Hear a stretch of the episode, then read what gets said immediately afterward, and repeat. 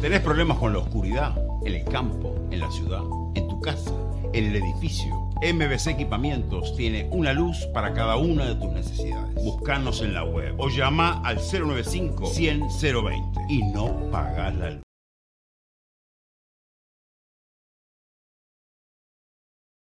¿Cómo están? Ahí probando un poco el audio, a ver cómo está saliendo. Voy a bajarme un poquito el volumen del retorno, que lo tengo un poquito alto.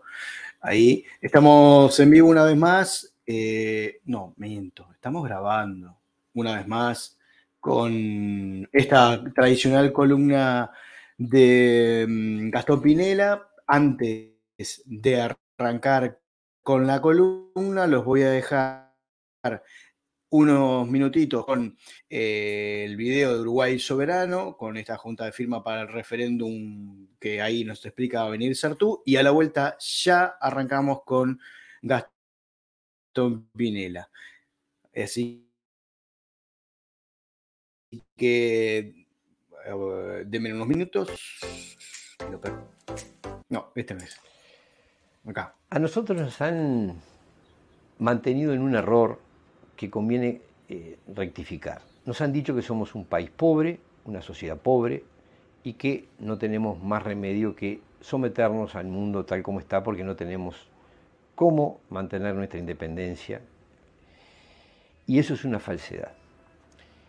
Nosotros somos un país rico porque estamos parados y rodeados por uno de los recursos más valiosos en esta etapa del mundo, que es el agua. Tenemos mar, ríos, arroyos, lagunas y dos acuíferos. Sin embargo, vivimos como un país pobre. ¿Por qué? Porque nuestra riqueza se nos está filtrando, se nos está escurriendo. ¿De qué manera? A través de contratos que se firman en secreto con empresas transnacionales que vienen en busca de ese recurso absolutamente valioso. Les pongo los casos. Tenemos a Montes del Plata, tenemos las dos plantas de UPM, tenemos a Google ahora, el proyecto Neptuno en Canelones para sacar agua del Río de la Plata, el proyecto del hidrógeno verde, inversores que vienen a buscar agua. Y nuestro Estado regala, nuestros gobiernos regalan esa agua. Por ahí se nos está yendo la riqueza fundamental. ¿Esto es constatar un problema? Sí, pero también traer una solución. ¿Qué nos estamos planteando? Poner fin a los contratos secretos que firman los gobiernos con las empresas transnacionales. ¿De qué manera? A través de una reforma constitucional que impida que esos contratos se firmen en secreto, obligando a que tengan que presentarse al Parlamento, lograr una mayoría especial y que puedan ser sometidos a referéndum si vemos que están, si los ciudadanos vemos que está siendo afectada nuestros intereses. Ese proyecto de reforma se llama Uruguay Soberano, la impulsa el movimiento Uruguay Soberano, que yo, que yo integro. Y para llevarlo adelante necesitamos 300.000 firmas. 300.000 firmas que tenemos que reunir hasta principios del año que viene, porque en 2024, si las reunimos, vamos a ir a un plebiscito en el cual se va a discutir, en el fondo, si la reforma se aprueba o no, pero en el fondo vamos a discutir ¿quién va a seguir tomando decisiones sobre nuestros recursos más importantes? De modo que nosotros somos un movimiento ciudadano, no somos un partido político, no presentamos listas, estamos integrados por simpatizantes de todas las corrientes políticas del Uruguay. Actuamos como ciudadanos uruguayos y estamos peleando para asegurar la buena administración de los recursos fundamentales de nuestro país. En concreto, estoy pidiendo tu firma. Necesitamos 300.000 firmas, para que nuestro país pueda discutir qué va a hacer con su riqueza en el futuro. Muchas gracias.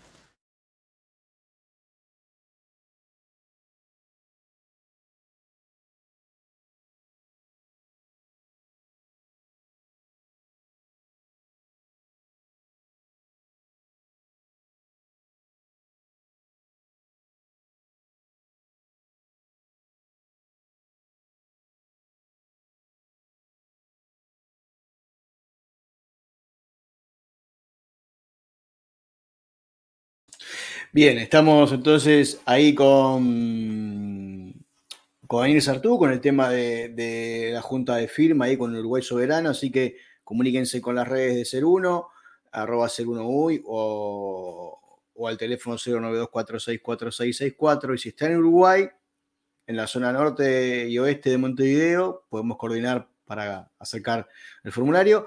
Si no, si están viendo este programa desde el extranjero, pueden ingresar a, la página web y ahí van a poder eh, descargar el, si tienen eh, credencial y están registrados, y ahí hay todo un, manual eh, de cómo hacerlo.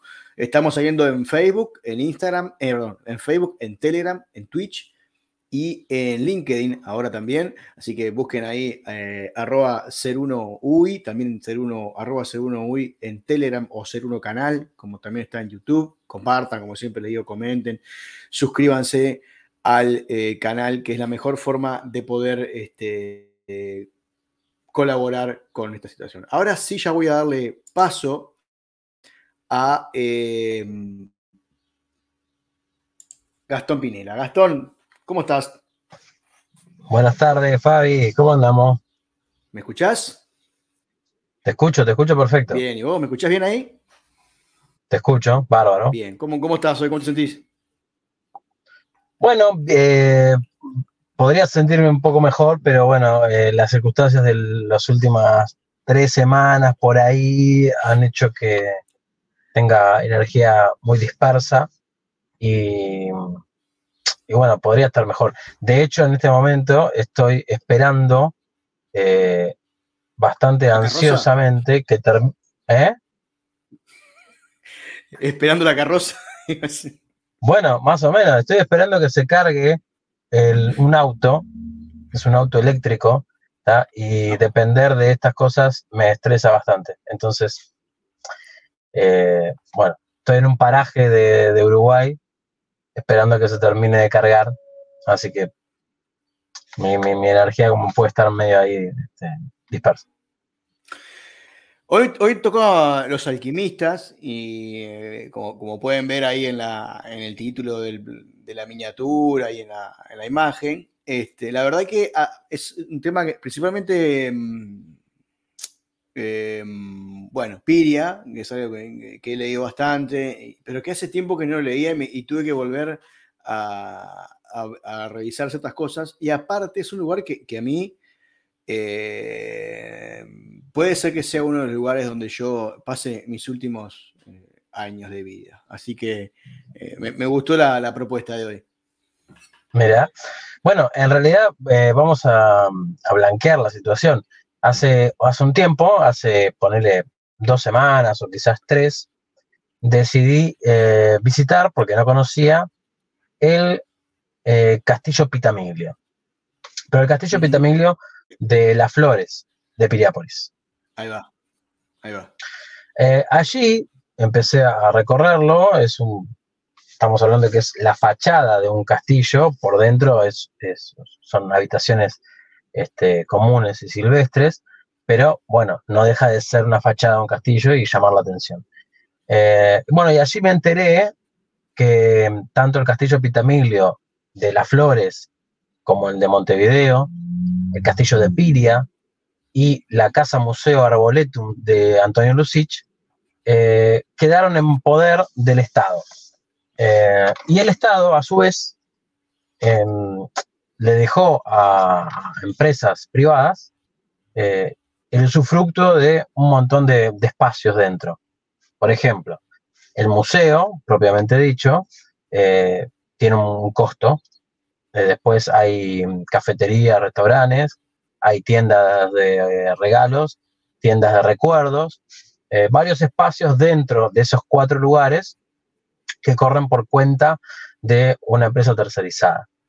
Quizás Lucich eh, no sea alquimista, de hecho no lo fue, pero la forma que había para mm, eh, hilvanar estas historias, bueno, era esa, a través de, bueno, de, las circunstancias en las que terminaron siendo propiedad del Estado y de terceros estas, estas cuatro, lugares que son hermosos de, conocer y de recorrer. El, si yo no tengo mal recuerdo, el Pitamiglio de Montevideo se lo donó en vida a la intendencia, ¿puede ser? ¿O yo tengo mal dato ahí? Claro, él, él lo que hizo en realidad no fue eh, donarlo en vida. Lo que hizo fue en un, en un testamento dejar eh, constancia de que él quería dejar al Estado eh, a condición de que lo, se lo devolvieran cuando él regresara de la muerte, porque él eh, aún tenía, en ese momento tenía la, la, idea de que iba a regresar de la muerte. Por eso puede sonar a que él en vida lo haya hecho de forma quizás verbal, pero no, era el testamento de él, que sí, obviamente, en pleno uso de sus facultades mentales, aunque no pareciera, el tipo dijo, bueno, yo te lo dejo, pero cuando yo vuelva de la muerte, me lo, me lo regresas.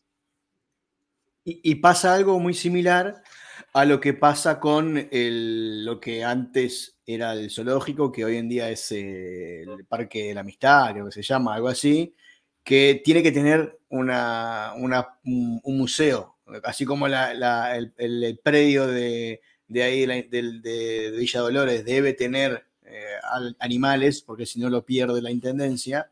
Eh, en este caso pasa lo mismo.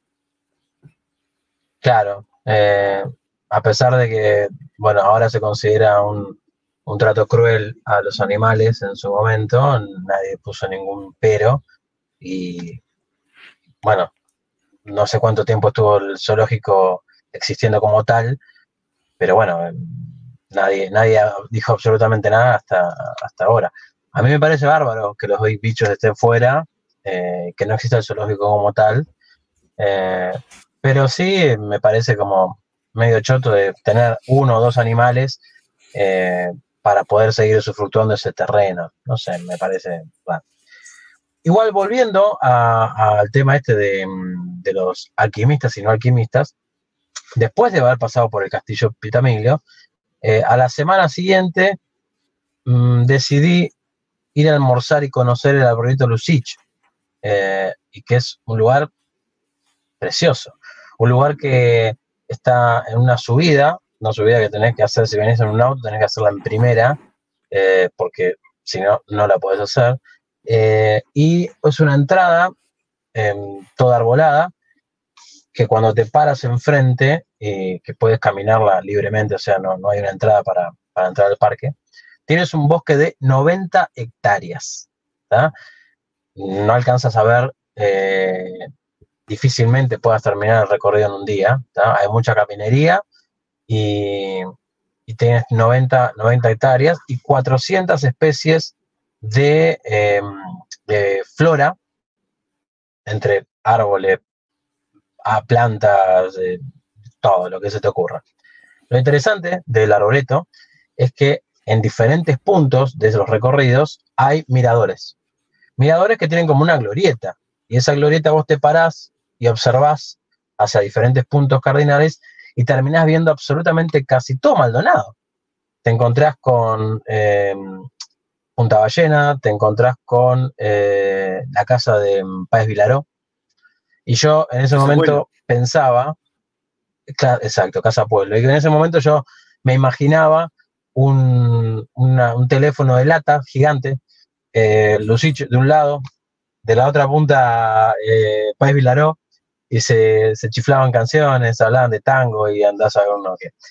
Después, más adelante, eh, a los dos kilómetros de recorrido, te encontrás con el último mirador en el que ves una vista 360 de Maldonado. Eh, evidentemente tenés que tener un mapa cerca para determinar dónde está qué cosa, pero es muy interesante eh, poder ver ah, o poder imaginarse cómo este hombre, Lucich, hizo, generó eso. En un momento tuvo como 800 especies de, flora, fueron quedando menos, llegaron a 400, igual es muchísimo. Y uno se puede imaginar al tipo saliendo cada mañana, haciendo un recorrido eh, y pensando en lo que podía llegar a escribir, porque, a ver, Lucich era un poeta, era un poeta eh, que es, era descendiente de croatas. De hecho, lo interesante también es que él no llegó, o, los padres no llegaron a Uruguay con ese apellido. El apellido original era Luksic, era L-U-K-S-I-C. Entonces aquí, eh, para castellanizarlo lo más posible, lo cambiaron a Lucic. Raro porque también era, es con doble S, unas I, una CH, o sea, de castellano no tiene tanto tampoco. Era Pero bueno, más complicado como lo dejaron. claro, yo qué sé, de última nos acostumbrábamos igual, nos íbamos a acostumbrar de la misma manera. Bueno, Lucic em, era hijo de un, marino croata, eh, y bueno, en su momento, en sus años más mozos, eh, se hizo soldado del ejército blanco de, Timoteo Aparicio en 1870. Eh, bueno, en 1896, después de, terminar su, periodo de, soldado, compró 1.800 hectáreas y ahí inicia el arboreto Lucich. Evidentemente quedan 90 de esas, de esas 1.800, las otras 1.700 y pico Mm, realmente no sé, eh, no sé quién es el poseedor. Imagino yo que debe ser la Intendencia de Maldonado también. Eh, antes de eso, por el año 1879, Lucich, se casa con la única esposa eh, que tuvo y con quien tuvo nueve hijos, ocho mujeres y un varón. Pero para ir haciendo como un cierrecito ahí de, de Antonio Lucich, podemos decir que su obra más destacada en cuanto a la literatura eh, es Los Tres Gauchos. Lo pueden buscar en PDF y perfectamente le, les aparece. Eh, y ahí, bueno, Lucille se murió por los años 60, eh, ya grande, con casi 80 años o, algo por el estilo. Nos vamos a Pitamiglio, que es de donde me surge el, interés por esto. Humberto Pitamiglio, que vos también debes haber leído bastante, eh, nació en, Uruguay también, pero nació originalmente con el nombre Humberto sin H.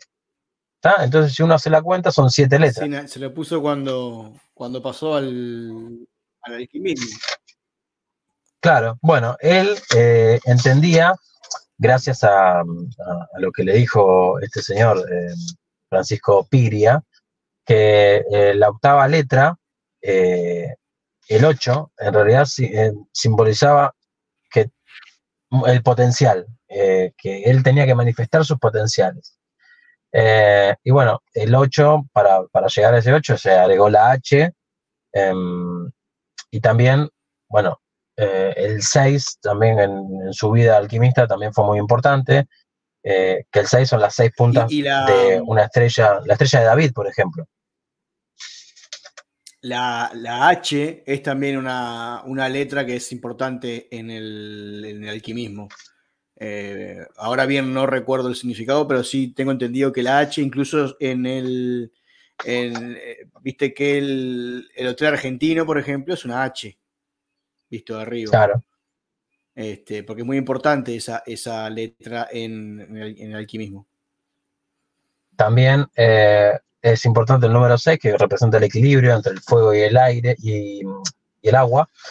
Eh, bueno, eso también se ve reflejada en un montón de, características dentro del castillo, por lo menos entre las flores, que se ven muchas estrellas, tipo las estrellas de David, las de seis puntas. Eh, y bueno, ahí dentro del castillo, en la parte del museo, se explica los porqués de, de la simbología con el 6, de su interés por ese 6, justamente por el equilibrio. Otras cosas que se ven también son eh, su vinculación con el número 27. El 27 por 27 escalones que llevan eh, a, bueno, mm, no a la gloria eterna, sino al lugar más encumbrado al que puede llegar un eh, alquimista.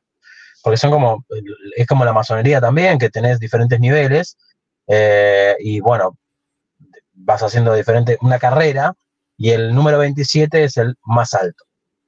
27 son los escalones que tenía su, castillo eh, para llegar al segundo piso, que también es museo. Eh, y también hay una simbología con el 2 y el 7, eh, puesto de diferentes formas, edades, el 72. aparentemente, yo desconozco, pero aparentemente Pitamiglio tenía como una creencia férrea con la alquimia. La alquimia que lo incorporó a ella el señor eh, Francisco Piri. ¿Conoces, eh, capaz que te spoileo, pero conoces eh, el rumor del, Santo Grial? Bueno, sí, dentro del castillo, en, el primer piso, antes de subir una escalera, hay una habitación muy pequeña sobre la mano derecha en la que hay una cápsula o un, sí, una cápsula de vidrio y adentro simbólicamente hay un, eh, un santo grial.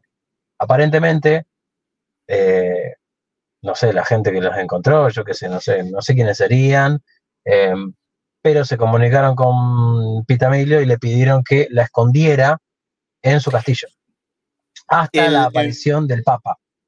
En realidad, yo te puedo, te puedo ampliar ahí.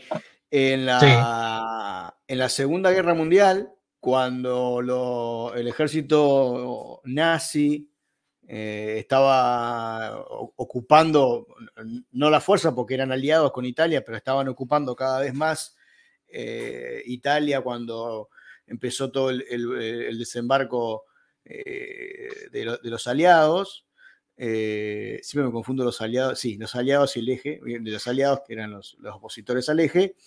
Eh, Pío XII, que era, al parecer, tenía una amistad con, con, Pitamilio, dicen las, las, teorías que empezó a repartir las grandes reliquias de, la iglesia y que eh, podría haber sido el, Santo Grial, este famoso cáliz que, usó Jesús supuestamente en, la última cena, habría llegado a Uruguay. Lo cierto es que cuando, cuando Juan Pablo II viene a Uruguay, este no sé si lo ibas a contar, en la segunda venida que fue al año siguiente, eh, en el 88, 87.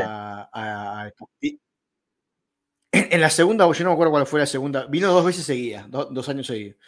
En la segunda vuelta, envió un, no sé, un asesor, algo que sea, al castillo, Pitamiglio acá en Montevideo, y pidió que lo, que lo dejaran solo unas horas. Al parecer, eso, eso ocurrió, pasó unas horas, eh, y después se retiró con, una caja esta persona. Esa es la, el cuento que yo he leído y que yo tengo entendido, eh, que dicen que, podría ser eso. Pintoresco, para tener Obvio, no, no, es que en, ese, en ese castillo eh, hay como una, cronología de hechos eh, y empieza también relatando eh, de dónde surge o, quiénes son los grandes precursores de, la alquimia y se remontan a años 1100, 1200, o sea, estamos hablando de que no, teníamos un registro y sin embargo en el castillo se pueden ver en el museo una gama infinita de, alquimistas que también fueron parte eh, de, la vida de Vitamilio de alguna manera. Eh, bueno, en ese, en ese museo se puede encontrar en la parte donde Vitamilio guardaba su auto, en el garage, un restaurante. Y allí eh, me senté a, almorzar y, y, yo miraba las dimensiones y era bastante chico para, para dos autos y grande para uno. Y lo que me comentaron es que Pitamilio tenía aparentemente un solo auto, pero grande. Estamos hablando de las dimensiones de los años 40 y 50, los autos eran bombeados, enormes, eh, gigantes. Eh, y bueno, ahí guardaban eh, los autos. Pero también lo importante de esta historia es que Pitamilio a veces llevaba en el auto, como era tan grande, gente escondida. No me pregunten quién, no sé, no tengo ni idea, pero bueno, las leyendas hablan sobre eh, que el hombre llevaba gente escondida en su, en su vehículo. Y eso viene de la mano también de otra leyenda que es que a Pitamilio le gustaban mucho las fiestas. Vayan a saber cuáles fiestas. Pitamilio es una persona que murió en 1966, eh, soltero, no tuvo descendencia, entonces no es, no es muy descabellado pensar que el tipo eh, le gustaba la, fiesta, ¿verdad? Sí, sí. Eh, eh, em, igual en, esas épocas, sobre todo los hombres, era como bastante común que si eras hombre y aparte soltero y, acaudalado, porque en realidad económicamente estaba en una posición que se celebraban fiestas. Habría que ver qué tipo de fiesta. Claro, esa parte no, me la contaron. Sí me dijeron que, bueno, el hombre con apenas 31 años se recibió de arquitecto y, e ingeniero, eh, en la que era en ese momento la Facultad de Matemáticas, y con sus 23 años, antes de eso, eh, empezó a comprar terrenos. De hecho, uno de los tantos terrenos que compró es el donde, donde puso el, castillo. Eh, bueno, y hay una leyenda que habla, ya quizás no sea una leyenda, para el que lo pueda comprobar, probablemente tenga, mucho, mucho que ver, en que mm, habla sobre el, triángulo perfecto que forman eh, un, espacio en Artigas, eh, un castillo en Montevideo y otro castillo en Piriápolis. Ese triángulo eh, para la alquimia aparentemente es muy importante, pero también es importante la ruta geográficamente poderosa que también estableció eh, este señor Pitamiglio desde la Sierra de las Ánimas hasta Piriápolis. Él compró muchos terrenos que van justamente desde la Sierra de las Ánimas hasta Piriápolis y bueno, dicen que hay una ruta mística, geoperfecta, desde ese, espacio. A ver, la Sierra de las Ánimas, para el que la conoce, tiene mucho de misticismo, eh, mucha energía, se, se siente allí. Pero bueno, la persona que, lo pueda vivenciar y pueda comprobar empíricamente lo que estoy diciendo, bienvenido sea. Hay un montón de cuentos, un montón de historias que tienen que ver con eso, con el misticismo.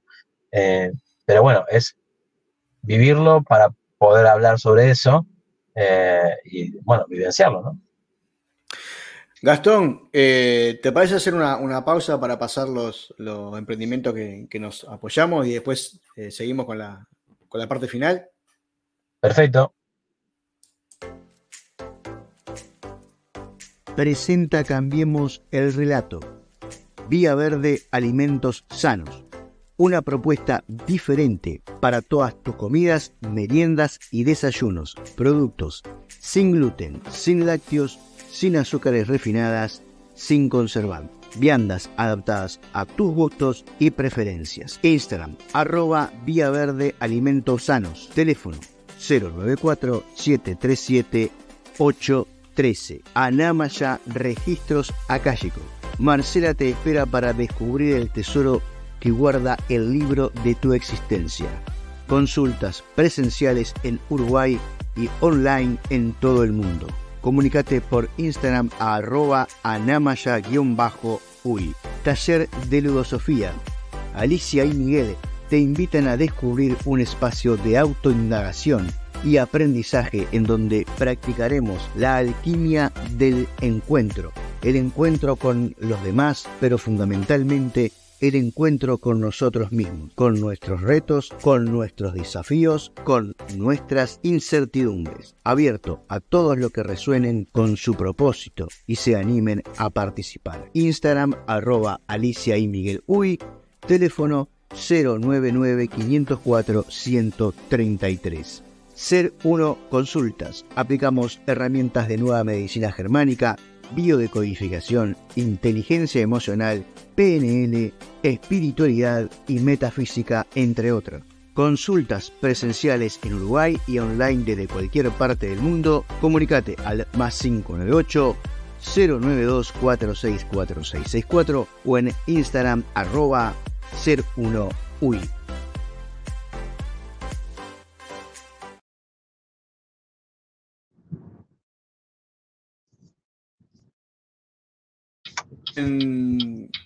Eh, formar parte de esta lista de, emprendimientos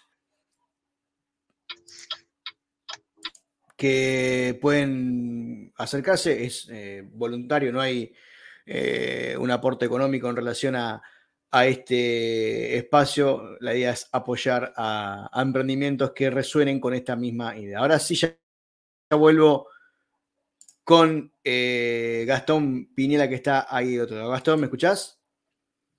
Sí, te escucho, Fabi. Te, te ahí porque había como ¿Tenías los pica pica prendidos? Sí, es que, bueno, me moví, me moví. Había que, sacar el vehículo de ahí y me moví. Ahora estoy tratando de, dejar el teléfono más o menos quieto. Bien, ¿te, quedaba algo más de, de, Humber o, pasamos a...? Bueno, de Humberto Pidamilo en realidad en números, en números fríos, como le gusta decir a la gente. Em, dije que, bueno, a los 23 años compró los terrenos, estos donde donde edificó tantas cositas. Eh, en 1915 eh, empezó su carrera política y se transformó en edil del Partido, partido Colorado, si no me equivoco. En, y después, bueno, su carrera política llegó a ser ministro de Obras Públicas. Eh, en 1956 empezó la construcción del castillo de, las Flores. Y, bueno, otras cosas importantes, eh, ¿Vieron eh, la heladería que está en Montevideo en 21 de septiembre y?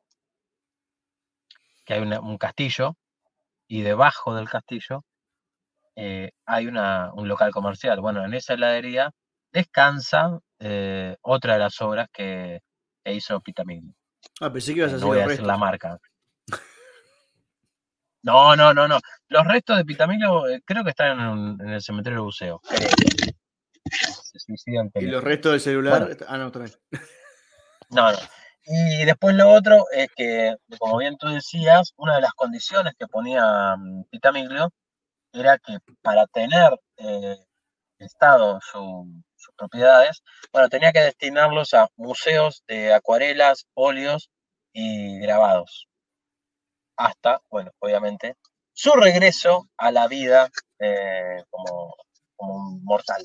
Más. todavía no llegó, no, no, no, quiere decir que no. todavía no apareció, pero no se duerman, puede venir.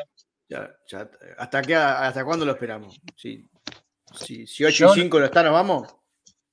Y, sí, es como, es como en los cumpleaños eso, ¿viste? Eh, ah, si yo no estoy arranquen, bueno. Esto tendría que decir, si no estoy, arránquense. Está, está, está bien, está bueno, porque en realidad, más allá de, la, de, la, realidad o no de la situación, está bueno como para trascender en, la vida, ¿no? Y decir, bueno, no hagan esto hasta que yo vuelva. Y a, ver quién se anima a, contradecir después. Por lo menos sigo teniendo una cierta influencia eh, después de muerto. Es que también está, hay, hay muchas leyendas sobre fantasmas en la zona de Piria, de Piriápolis. En el Castillo de las Flores hay, esas, historias son, son recurrentes. Entonces, claro, vos, si, si osás a cometer algún tipo de, imprudencia que no sea respetar eh, la voluntad de este hombre, y bueno, corres el riesgo de que te aparezca un fantasma o algo peor. No se sabe. Prefiero dejarlo quieto como está y, nada, total. Quietito está. Exacto. O sea, quieto está. Y nos vamos con el último, con el último señor. El Pitamiglio no, el señor Piria. Quizás eh, sea el, fogonero de toda esta, esta locura alquimista en el Uruguay. Francisco Piria nació en 1847 y a los 12 años se quedó huérfano. Su viejo se murió a los 6, su mamá a los 12. Eh, habiendo quedó a cargo de sus hermanos. ¿Cómo? Quedó a cargo de sus hermanos, porque era el, más, el mayor de todos. Claro. Eh, eh, bueno, y estando en Italia, siendo muy chico, bueno, aparentemente dicen que en, la escuela donde quedó como pupilo, ahí fue donde mm, lo iniciaron en las artes de, la alquimia. Eh, bueno, es un tío alquimista el que aparentemente lo, inició. Teniendo tanta plata, teniendo mucha plata en una familia con mucha guita, la perdieron todo. Y cuando llega eh, Piria nuevamente al Uruguay, eh, por fines del año, de los años 60, de 1860, el hombre, eh, quien había puesto, se, había puesto a laburar como cualquier hijo de vecino, termina poniendo una casa de eh, remates. ¿ah? Y ahí es donde empieza a usar esos remates, pero en terrenos. y ahí es donde empieza a adquirir nuevamente su fortuna. Piria fundó barrios en Montevideo, eh, entre ellos, por ejemplo, em, Jardines del Hipódromo, por ejemplo. Hay muchísimos más, pero me llamó la atención. Hay, hay una, una, una, situación ahí que es que él como, como rematador, primero que se hablaba de que era el mejor rematador de, de Uruguay, no sé cómo lo miden eso, yo, pero bueno, está. Y aparte su, su técnica era comprar eh, eh, terrenos grandes, parcelarlos para venderlos a un precio accesible, cosa que en aquella época era más difícil. Entonces, eh, adquirir terrenos. Y, parece que esa, ese modo, modelo de negocio, que no existía en Uruguay, lo ayudó a, crecer rápidamente. Estamos hablando de una persona que, a los 12, años pierde a su padre y a su madre y queda a cargo de sus hermanos 11 em, años después, el tipo ya es, tiene una empresa de, rematado, de, remates y muy poco después compra su, empresa de, construcción también, ¿no? Funda o, genera la, la, industrial. Sí, bueno, formó, formó parte de, una, de una empresa de, construcción, era uno de los socios. No solamente también, ¿no? Que no es ah, Piri era todo, era todo, masón, eh, futbolista, contratista. claro, de inteligencia. Él tenía una de las cosas que tú dijiste sobre la, técnica de, venta. Bueno, él tuvo una, perspicacia quizás un poquito más, este, podríamos decirle, cruel. El hombre compró 3.000 hectáreas de, terreno eh, y vio un tufillo extraño en esa época, en los fines de los mm, de 1890, eh, con el Banco Reus. Entonces lo que hizo fue vender esos terrenos a precio normal al Banco Reus. Cuando el Banco Reus quiebra, él recupera esos terrenos comprándolos a la tercera parte. O sea que ganó dinero de todas las maneras había así por haber. O sea, le hizo la del 30 al Banco de Reus. Totalmente. Pero, Con esos. Pero bueno, el negocio. Y, te, comento algo más que no sé si le vas a hablar. Que estuve mirando em, afiches de publicidad de la empresa de él. Y por ejemplo, cuando ahora cuando entremos a Piriápolis, cuando compra Piriápolis, los terrenos de Piriápolis, pone unos, unos afiches que dice montañas y eh, compra un terreno que tiene montañas y mar. Un virus, virus tremendo, ¿no? Porque hablar de montañas en, en, Piriápolis es por lo menos audaz. Lo que pasa es que también pensemos lo siguiente, en esa época tampoco había tanta gente que viajase al otro lado del mundo, no había redes, entonces que te digan que hay montañas, y bueno, yo qué sé, podría ser cierto, ¿no? Pero, pero te digo, él sí viajó durante muchos años, eh, eh, vine a Italia y, viajó a Europa muchas veces. Él sabía lo que era una montaña. Claro. Vos estás diciendo que, cagaba a la gente, así. Yo estoy diciendo que su, que su publicidad hoy podría estar catalogada como eh, publicidad engañosa. Bueno, hablando de publicidad engañosa, el señor lo que hizo una vez fue, en la época en la que em, las armas estaban como era, época armamentística en el Uruguay y había que salir a defenderse. ¿Qué pasó? El señor eh, compró un lote de telas enorme. Entonces lo que hizo con esas telas fue generar capas. Capas para el frío, también como para, como si fueran algo, una prenda eh, elegante. En esa época, eh, como bien te dije, había conflictos armados y en los que en esos conflictos a la gente se le, se le permitía tener armas, fusiles. Una de las armas que estaba como muy en boga aparentemente eran las Remington. Entonces, ¿qué hizo Piria? Haciendo abuso y abuso de la publicidad engañosa. Había un afiche en el que promocionaba y le decía a la gente, venga hasta aquí y tenga su, obtenga su Remington, y ponía la dirección de la casa donde él vendía esas capas. Entonces cuenta la leyenda que el tipo terminó vendiendo 5.000 de esas capas, de, esas, eh, de esa prenda mm. llamada Remington, eh, por una publicidad, pongámosle decir, eh, engañosa. Onda como que vas a buscar una... Hola, vengo con arma. No, no tengo arma, pero tengo capas. Bueno, está ya que estoy acá, me llevo una capa, así es. Y ponele, él, él vendía algo que se llamaba Remington. la gente iba pedía, quiero una Remington, ¿sí? ¿Cómo no? Toma, y la capa. Le encajaba la capa. que, eh, eh, viste, con esto de la alquimia, te, te transformaba una, una Remington de, arma en una capa. Esa es otra también. Claro, también. Todo puede ser. Bueno, te decía que eh, una de las cosas que hizo con el tema de los remates fue fundar barrios barrios dentro de, mm, Montevideo y también dentro, eh, en el Canelones. Mm, profundo. Bueno, en la periferia de Montevideo, no tan, no tan Canelones profundo. Eh, después lo que hizo en 1866 se casa por primera vez con, la madre de sus cuatro hijos. Después se vuelve a casar una segunda vez en 1894. Eh, y para el final de sus días él ya estaba casado por tercera vez. Y bueno, hay una historia ahí extraña, que esa la debes conocer también. Mucha alquimia, mucha, mucha alquimia, mucha alquimia, y se casó cuatro, veces, no, no, no, no aprendió nada. Tres, tres. tres, tres. Pero en, esa, en ese final, en 1933, en su lecho de muerte, él confiesa que la persona con la que se había casado, Carmen, era su hija. Uh, que no, que no, tenía ese, dato? Sí. Eh, se casó, la tercera persona con la que se casó, Carmen Piria. Y bueno, eh, aparentemente en el final de sus días, él confiesa que era su hija legítima. No sé qué tan legítima, porque que te permitan casarte con una hija, no sé.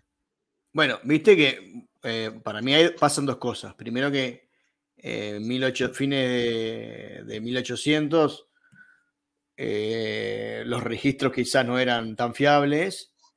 Y este, si hoy en día con plata se puede hacer cualquier cosa, me imagino que en aquella época se podía hacer mucho más. Sin duda. Bueno, eh, Piria, para ir cerrando, porque hay algo importante que la gente tiene que saber. Hoy se da un hecho histórico en el Uruguay eh, viene una banda española que nunca vino y la tengo entradas para ir a verla. Y estoy lejos, entonces tengo que apurarme. Ya. Y si, y si Piria me lo permite, voy a llegar. Lo que iba a decir sobre Piria es que, bueno, él en, sus diferentes eh, propiedades, en las que también se ven un montón de figuras y demás, eh, hay muchos huevos, por ejemplo que son el origen de la vida, según la representación de la alquimia. También hay, está la rosa, eh, la, flor de la rosa, que simboliza la juventud. También era miembro de, los Rosacruces, aparte. Claro, exacto, exactamente. Eh, bueno, hay muchos signos del infinito, o sea, el ochito apaisado, digamos, el, el ocho dormido, digamos, sí. que, bueno, simboliza la, la, eternidad, ¿verdad? Eh, y bueno, el Palacio Pidia hoy, por ejemplo, es, es la Corte Suprema de Justicia en el, en el Uruguay, en el Montevideo. Eh, bueno, y él participó con, con la empresa eh, de construcción que, que, vos nombrás, de la construcción del Hospital de Clínicas, de la construcción de la Intendencia, del edificio de la Intendencia, y de tantísimos lugares más. Eh, Piria, además de haber eh, creado la, ciudad Piriápolis, fue un pionero a la hora de publicitar ese espacio turísticamente para la Argentina. De hecho, Argentina conoce, sin irme mucho este, al hueso, creo que después de Montevideo, lo que la gente conoce en Argentina como balneario es Piriápolis. Punta del Este es algo que es, No es bastante Uruguay. novedoso, es de los, de los 60, es bastante nuevo. Y, y claro, hoy difícilmente no hay tantos argentinos que, vale, digo yo, pero a ver, que elijan vacacionar en Punta del Este. Tiene una ventaja Piriápolis que quizás es la misma que tuvo Montevideo, el puerto que tenía, que Punta del Este no lo tenía. Por eso es- era más fácil eh, arribar a, a- Piriápolis que, que a otras zonas costeras de Uruguay. Bueno, y también como para ir cerrando, eh, Piria tenía una visión, como vos decís, el tipo viajó a Europa y de esas visiones de viajar a Europa eh, trató de mm, llevarlo a la práctica en cuanto a la construcción, a lo estético. Por ejemplo, la Rambla eh, tiene mucho que ver con una Rambla italiana. después las construcciones, hay una, una construcción en una esquina que no recuerdo cómo se llama, pero es vos la es muy piria, eh, que, tiene, que ver con, la geografía, la geografía eh, italiana también, pero de la, de de parte de Cerdeña, por ahí del sur. Eh, el hombre estaba en todo y no dejó nada librado al azar, y de hecho es una de las personas que también, por su voluntad, dejó la, la mayoría de los terrenos que tenía eh, al Estado para que el Estado hiciera, bueno, lo que hiciera.